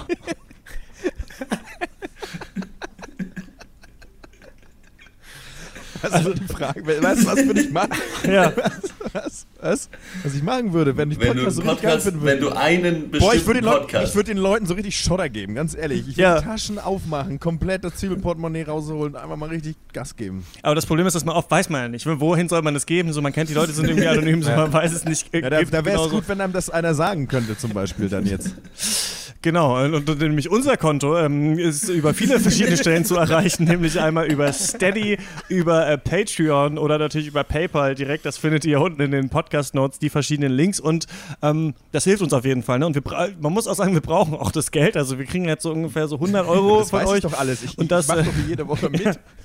Ja, absurd. aber vielleicht hört ja noch, vielleicht hört ja noch jemand zu. Also wir brauchen das ein bisschen für Kinotickets, für Serverkosten und ähm, ja, für, Für die ein oder andere Anschaffung. Max Laptop auch müssen wir davon wahrscheinlich absparen und Horsts Internetrechnung bezahlen. Also es geht an die richtige Adresse. Und ähm, jetzt äh, kommen wir natürlich aber zum Thema, über das wir sprechen wollen. Und es ist Widerstand. Ich habe das Thema so ein bisschen. Und die ähm, Zeit ist um. Wir Genau. Wir sind tatsächlich, da, tatsächlich schon, ich dachte, ich wollte, habe hab wirklich versucht, das äh, kurz zu halten, aber es hat nicht geklappt, aber egal, wir sprechen jetzt äh, nochmal drüber. Ähm, ich habe eigentlich relativ vage diese beiden Filme, also mir die Beschreibung durchgelesen und dachte, okay, wir nehmen jetzt einfach mal dieses Thema Widerstand und sprechen drüber. Was mir aber aufgefallen ist, ich weiß nicht, wie ihr das seht, oder ich bin gespannt zu hören, was ihr so da rein interpretiert habt unter diesem äh, Themenschwerpunkt ist. Ich habe mir so ein bisschen gedacht, dass es vielleicht so eine Welt, wie es sie in Donbass gibt, geben kann, wenn man nicht früh genug Widerstand leistet gegen bestimmte Kräfte, vielleicht auch rechte oder rechtsradikale Kräfte, die irgendwie aufkommen in einem Staat oder autoritäre Kräfte vielleicht auch. Und dann ist mir so aufgefallen, dass ähm, ich habe neulich so ein, äh, die Folge Elementarfragen von 4000 Hertz mit Sascha Lobo gehört und der meinte so, wir sind eigentlich schon im Krieg. Also eigentlich sind wir schon im Kampf gegen die autoritären Kräfte. Es ist so ein bisschen der Autoritarismus gegen den Anti-Autoritarismus und wir müssen eigentlich was machen. Wir müssen eigentlich unser Maul aufmachen. Und da habe ich gedacht, dass eigentlich wir ja sehr privilegiert sind eigentlich. Ne? Wir sind jetzt nicht alle direkt von rechts ähm, bedroht, ne? nicht so stark wie zum Beispiel Leute mit dunklerer Hautfarbe und deswegen habe ich mir so ein bisschen gedacht, ja, wahrscheinlich müsste man eigentlich viel mehr Widerstand üben, weil jetzt ist es noch sehr leicht, wenn du dann irgendwann über Donbass da stehst und da sind irgendwie 20 Leute mit einer Knarre und du hoffst, dass du irgendwie deinen, deinen, deinen Reisepass behalten kannst, dann ist es eigentlich zu spät, dann hat man natürlich auch eine gute Ausrede, Ja. nichts zu machen, aber jetzt müsste man eigentlich öfter das Maul aufmachen, das ist so ein Gedanke, den ich irgendwie, den ich irgendwie hatte, als ich das gesehen Ja, habe. ganz interessant. Die beiden Filme, Black Clansman zeigt ein Stadium, in dem Widerstand auf jeden Fall noch einen Effekt hat. So, also in dem das auch ja viele Gruppen gezeigt werden, die Widerstand leisten. In Dommers ist alles zu spät. Also da ist der Widerstand völlig gebrochen in den Leuten. Ich glaube, da ist ja der komplette, die kompletten sozialen Werte sind schon weggebrannt irgendwie. Hat man, das ist eigentlich nur noch ein Kampf jeder für sich, hatte ich manchmal beim Gucken das Gefühl. Das ist halt das Ding, Ähm, ne? Ja. Also wirklich, also Menschen wie, also zu wilden Tieren irgendwie degradiert. Äh, da gibt es keinen Widerstand mehr, glaube ich, bis da jemand von außen vielleicht mal was ändert oder vielleicht von innen. Ich glaube nicht, um ehrlich zu sein, obwohl ich halt nichts drüber weiß. Ähm, wie, in welcher Phase sind wir? Ich schon, ja, eher bei Black Clansman oder sogar noch davor, äh, vielleicht. Also, ähm, Ne, davor glaube ich auf keinen Fall. Ich glaube, es ist äh, schon, im Moment ist es halt so Informationsshit halt, ne? Wo Mhm. wer oder wer, ja, wer kriegt seine Stimme da raus zu den Leuten? Also ich glaube, es geht, äh, was man machen sollte oder was äh, sinnvoll wäre für ja, für Deutschland, keine Ahnung, aber für diese Situation ist halt, ich glaube, was im Moment stattfindet, ist halt so ein Kampf um die bürgerliche Mitte, ne? So, äh, inwiefern, und, äh, und äh, wird sich wohl noch zeigen, und es sieht auch nicht so schön aus, äh, wie, inwieweit halt so rechtes Gedankengut in der bürgerlichen Mitte halt immer noch vorhanden ist. Und dann ist halt die Frage, wie kriegt man es raus? Weil so die Vollidioten, die da in Chemnitz durch die Gegend gerannt sind, bei denen ist eh zu spät. So, das ist eh Wurst. Die sind äh, da. Wobei ich sagen würde, dass, eh dass das Chemnitz für mich so ein bisschen eine neue Qualität hatte, weil ich war ja also an diesem einen Montag, also Ja. oder, beziehungsweise an beiden, also an dem von dem Konzert und an dem davor, wo es so richtig abging, äh, ja da und da hat man schon gemerkt, dass sich das auch stark gemischt hat und mittlerweile ist ja so ein schon diesen Schulterschluss gibt zwischen identitären AfD und wirklich auch Rechtsradikalen, Genau. oder dass da dann halt irgendwie äh, Pegida halt auch direkt mit den, mit den Rechtsradikalen auch läuft, mit Leuten, die auch den Hitlergruß machen und so weiter. Und das ist so eine, so ein, also oder für mich hatte das so, der ich jetzt diese Szene natürlich jetzt nicht mega doll beobachtet habe jetzt die letzte Zeit, aber so zwei neue Qualitäten. Einmal, dass halt wie schnell die Leute mobilisiert werden und wer sich da so Ja. zusammen hinstellt. Und das war für mich so ein, jetzt so ein neuer Punkt. Plus halt jetzt noch diese Maaßen-Seehofer-Sache, dass man merkt, ja gut. Und Ja. ähnlich gerichtete Leute, natürlich, natürlich krass. nicht die gleichen, aber auch Leute, die auch an Desinformation interessiert sind und irgendwie autoritäre äh, Positionen vertreten, sitzen auch noch in der Regierung Ja. und beim Verfassungsschutz. Und dieser Dreiklang irgendwie, der ist halt gerade so gruselig, dass man echt denkt, okay, was kann ich eigentlich irgendwie tun? Ja. Ja, in, aller, in, aller, in allererster Stelle kann man erstmal hoffen, dass die CSU in Bayern auf die Fresse kriegt und dann wir zumindest mal den Seehofer los sind. Äh, und der Maaßen, der muss halt eigentlich fliegen. Also, Genau, also wenn das jetzt geht auf rauskommt, übrigens, äh, äh, sie haben es, glaube ich, vertagt auf nächste Woche. Das heißt, wahrscheinlich kommen wir noch Ja. raus, bevor er fliegt, wenn er fliegen sollte. Ja, genau. Also, weil das ist nicht mehr tragbar. Also, das ist einfach, das geht nicht. Ja, es ist so ein paar, es, es kippen so die, die, die, die absolut die, die, die Dominosteine der Dummheit kippen einfach langsam um, auch wenn man es nicht will. Ne? Man könnte ja denken, lass doch mal die, äh, die Vollidioten, die eh nicht mehr zu retten sind, einfach mal äh, ihren dummen Scheiß abfeuern. Also äh, da richte ich mich an AfD und an die Leute, die in Chemnitz da demon demonstrieren gegangen sind. Äh, aber äh, gefährlich wird es ja, wenn dann solche Leute mitspielen wie der Maaßen, ja. Also wenn dann Leute in hohen Regierungsämtern gewählte, äh, ja, Leute äh, anfangen, den Leuten zu vermitteln. Übrigens, hier sitzen auch an höchsten Positionen Leute, die denken wie ihr. Und da Ja. wird es halt wirklich gefährlich. Das ist halt echt eine absolute Katastrophe. Und ähm, ja, Widerstand. Dann die Frage halt auch wie, also, ähm, also quasi wie führen wir den Diskurs, weil ich denke, es wäre einfach mal äh, Zeit, endlich mal dieses ganze äh, links-rechts ad acta zu legen, sondern am Ende geht es darum, wer hat halt Bock auf Demokratie und auf irgendwie Ja. Rechtsstaat, freie Meinungsäußerung etc. Das ist der Punkt. Ich habe die Ja. Schnauze voll davon. Kann jetzt mal aber Licht einer mal irgendwie einen dummen Witz, da geht es jetzt nicht um links oder grün und blau, so einfach, na blau ist halt scheiße, das wissen wir, aber ne, ihr weißt, worauf ich hinaus will. Ja. Es geht einfach nur darum, dass wir uns einfach also auf, auf die Verfassung berufen. So, und dass die Ja, organisiert unser Leben, dass wir hier friedlich 80 Millionen Leute zu, miteinander leben können. Und das funktioniert meistens auch ganz gut. So, jetzt kommen aber Leute, die einfach absolute Vollnasen sind, die irgendwie meinen, dass wie Deutschland ein Failed State ist und einfach äh, alles, was irgendwie anders denkt, als Feind deklarieren, einfach ganz klar Verfassungsfeinde sind. Ja, Ja. also übrigens nochmal, hallo Verfassungsschutz, ja, sind Feinde der Verfassung. Jemand, der jemand verbieten will, äh, äh, zu sagen, was er möchte, dann ist er ein Verfassungsfucking Feind. So, und, das, und jeder weiß auch, und das hat Gregor Gy- Gregor Gysi auch immer gesagt, das Schlimme an Konservativen oder nicht Konservativen, sondern gerade so rechtsnationalen oder rechtspopulistischen Parteien, äh, wenn Ankündigungen, die die machen, setzen die auch immer um. Das ist Ja. und äh, das ist, das sieht man in Polen wunderbar, das sieht man in Ungarn, es ist immer so und das ist einfach, mich kotzt an, wie langsam da die Mühlen malen, wirklich bei, bei den alten Herren da und Damen auch gerne. Äh, das ist Ja. wirklich unerträglich und es ist einfach mal wirklich Schluss und ich verstehe auch wirklich nicht, warum wir in einer Zeit leben, wo jemand, der einen scheiß Job hat, macht, den nicht einfach mal verliert. Also das ist Ja. wirklich absolut lächerlich, das ist absolut Katastrophe und das kann man sich wirklich nicht mehr angucken. Ja, weil man also, das früher das Gefühl hatte, irgendwie wegen jedem Scheiß äh, musste, weiß ich nicht, äh, Christian Ja. Wolf seinen Hut nehmen damals und irgendwie jetzt, Ja, weiß ich ja, nicht. Heutzutage, irgendwie- ja. wegen irgendwie 500 Euro Ja. Hotelrechnung, ne? Ja, und äh, ja, genau, auf jeden Fall, ja.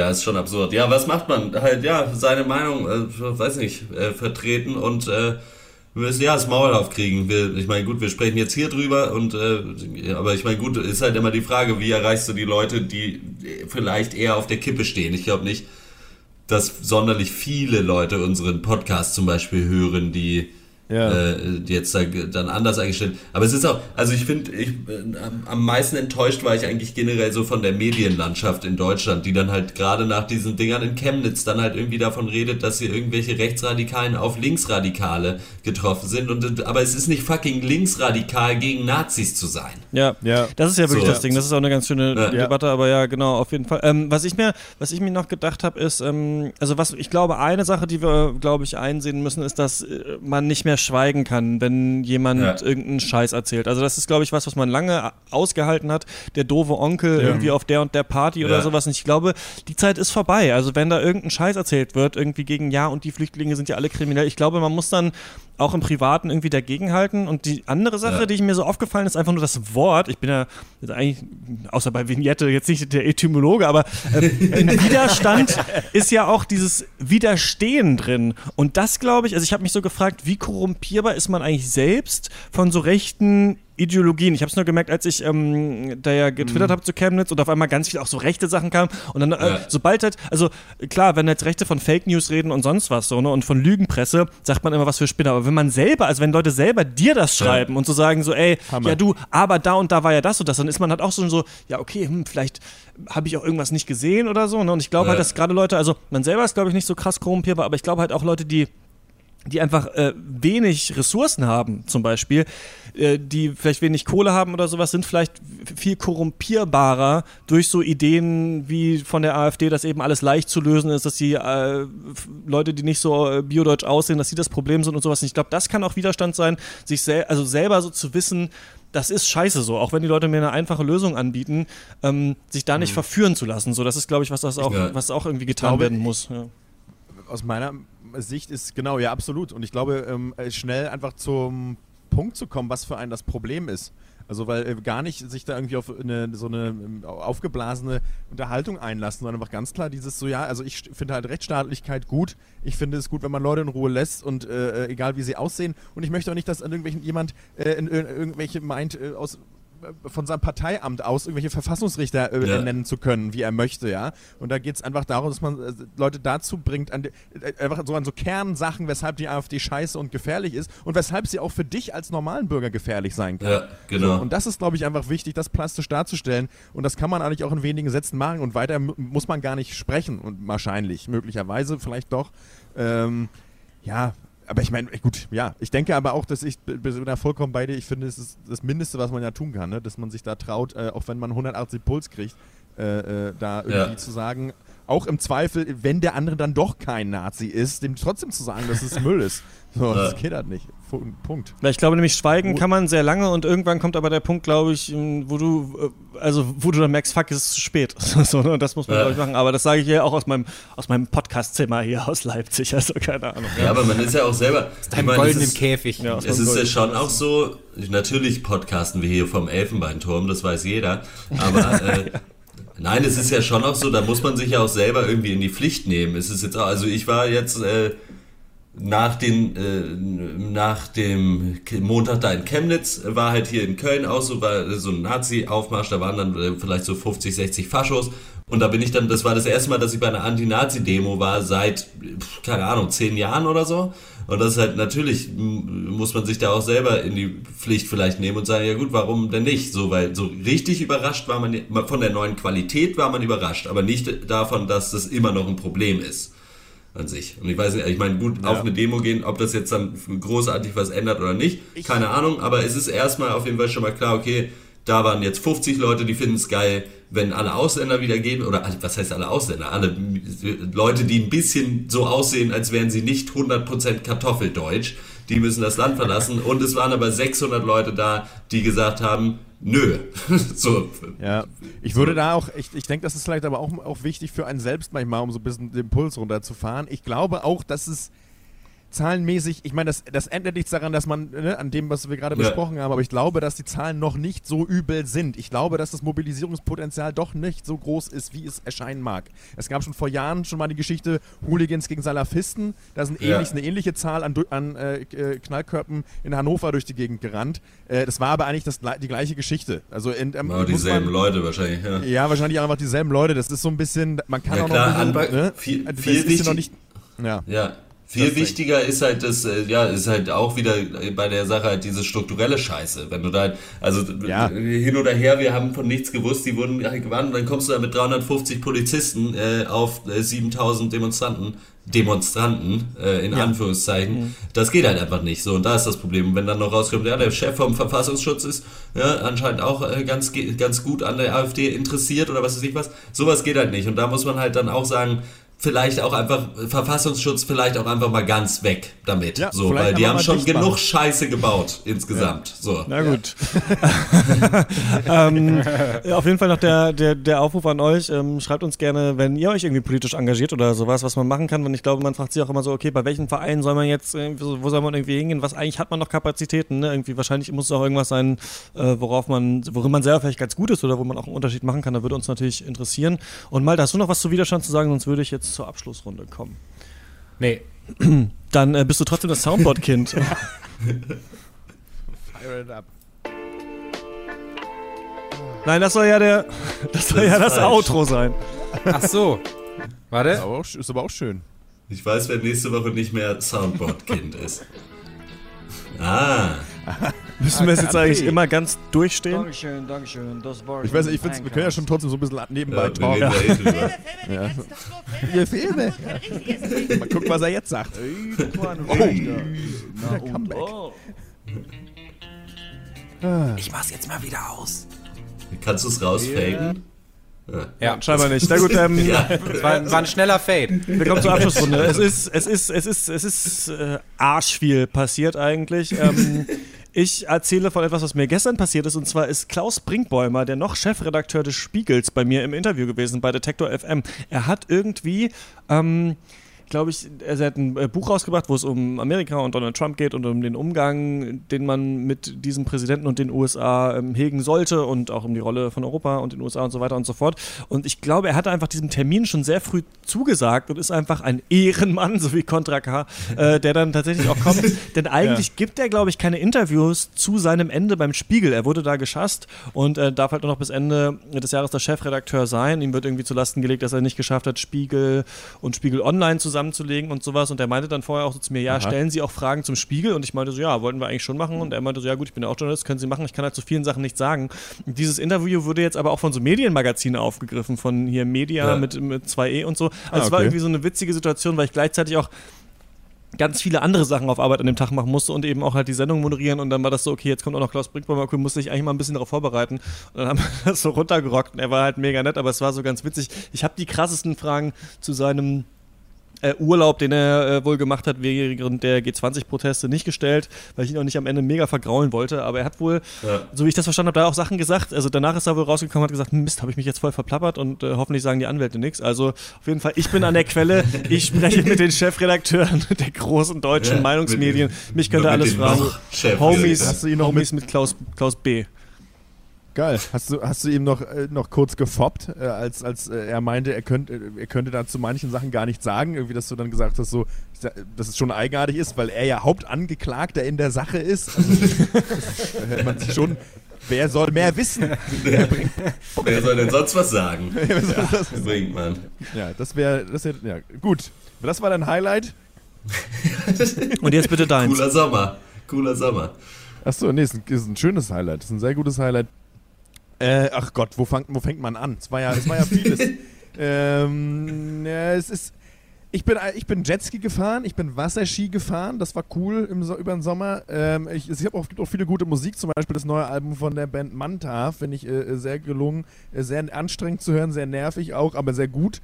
Ähm, Emma Ruth Rundle, ich sage aber jetzt ein paar Namen. Äh, Dann das neue letzte Album von Scooter, macht sehr viel Spaß, heißt Scooter Forever, kann man sehr gut hören Ja, habe ich auch schon reingehört. äh, äh, knallt wie blöd dann. Das, ich meine, ein bisschen für mich immer noch zu viel Pimmel-Humor drin, aber das, das Album von Tiger 104er und äh, Gerald Ghetto Bass finde ich auch sehr unterhaltsam. die, haben einfach, die haben einfach die äh, stärksten Soul-Samples da am Start und 80s Vibes. Äh, macht Spaß.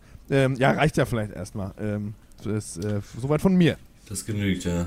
Ja, ich bin wie gesagt umgezogen. Ich wohne jetzt in Köln. Falls irgendwer von euch in Köln ist und ein Bierchen, ein Kölsch sagt man ja hier. Äh, Ah. ist einfach, Wow, du bist Bier- schon richtig, du bist schon assimiliert quasi. Ja. Im Wedel, Ja. im Wedel. Ja, äh, wohne, wenn ihr ein Bierchen trinken wollt, dann, dann meldet Wie euch doch. das? Kölsch. Kölsch ist es. genau. ich, ich, wohne jetzt, ich wohne jetzt Bierchen in heißt es Kölsch. hier, ja. Ich wohne jetzt in Kölsch, ja. Pilz hat man bei mir mal gesagt, aber das ist kein Pilz.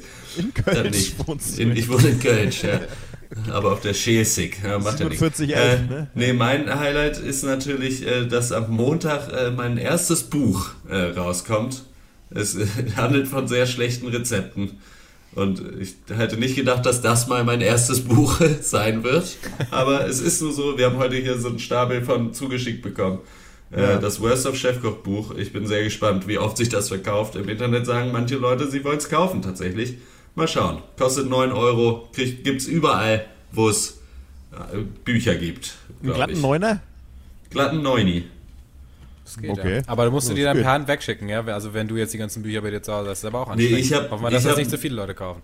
Ja, ja, ich muss das dann immer, ich muss das tagsüber dann immer in die Buchläden bringen. also ich bin jetzt viel unterwegs in Deutschland einfach. Ja. Hier, Bringen die alle dahin. guckt gerade einer nach witzigen Kochbüchern. Jetzt mal schnell ihr neues Buch vorbei. Malte, du kannst ja so jetzt, ein- Pieper bekommen. Ja. Ach so. Malte, du Ja. kannst jetzt deine Highlights Äh, sagen und dann, wenn du gegen, wenn du, wenn du so gegen Ende gehst, schon mal das Outro anspielen, damit ich dann in die Abmoderation übergehen kann. Mal gucken, ob wir das hinkriegen. Das wäre Also während was. ich rede schon das. Okay. Nein, gegen auf. Ende. Also wenn du, wenn du, weißt, du, wenn du so im letzten, Gegen Ende. wenn du so im letzten Satz Ja. bist, fängst du an. Ja. Im le- letzten, alles klar. Mann, haben wir viel erlebt in diesem Sommer. Huiuiui. Wir haben uns ja auch alle mal wieder getroffen auf unserem jährlichen Freundeskreis-Treffen in Reinhardshagen. Das war sehr Ja. schön. Ich war auf einer Hochzeit in Niederbayern.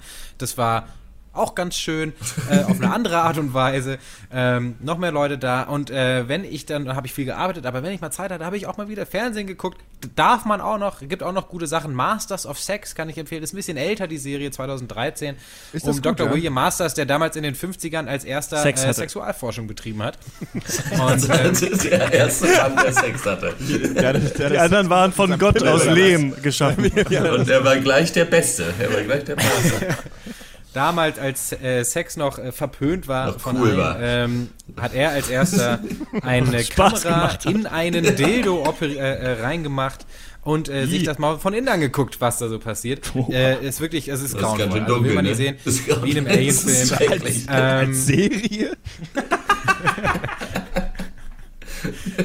Michael Sheen und Lizzie wie reif wir Kaplan mit dem Thema umgehen.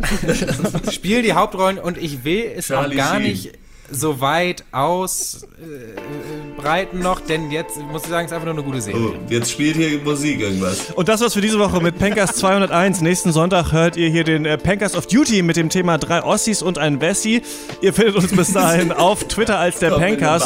Horst Wer als? Eckdoktor, Max als Jawohl. Karatza Hawaii und mich als CHR-Eichler. Ich habe den coolsten äh, Namen da auf jeden Fall. Schreibt uns äh, gerne eure Meinung da auf Twitter oder per Mail an derpankers.gmail.com über Sterne bei iTunes und Apple Podcasts. Freuen wir uns auch. Das war's von uns. Bis zum nächsten Mal. Sind Ciao. zurück, Leute. Peace. Ciao.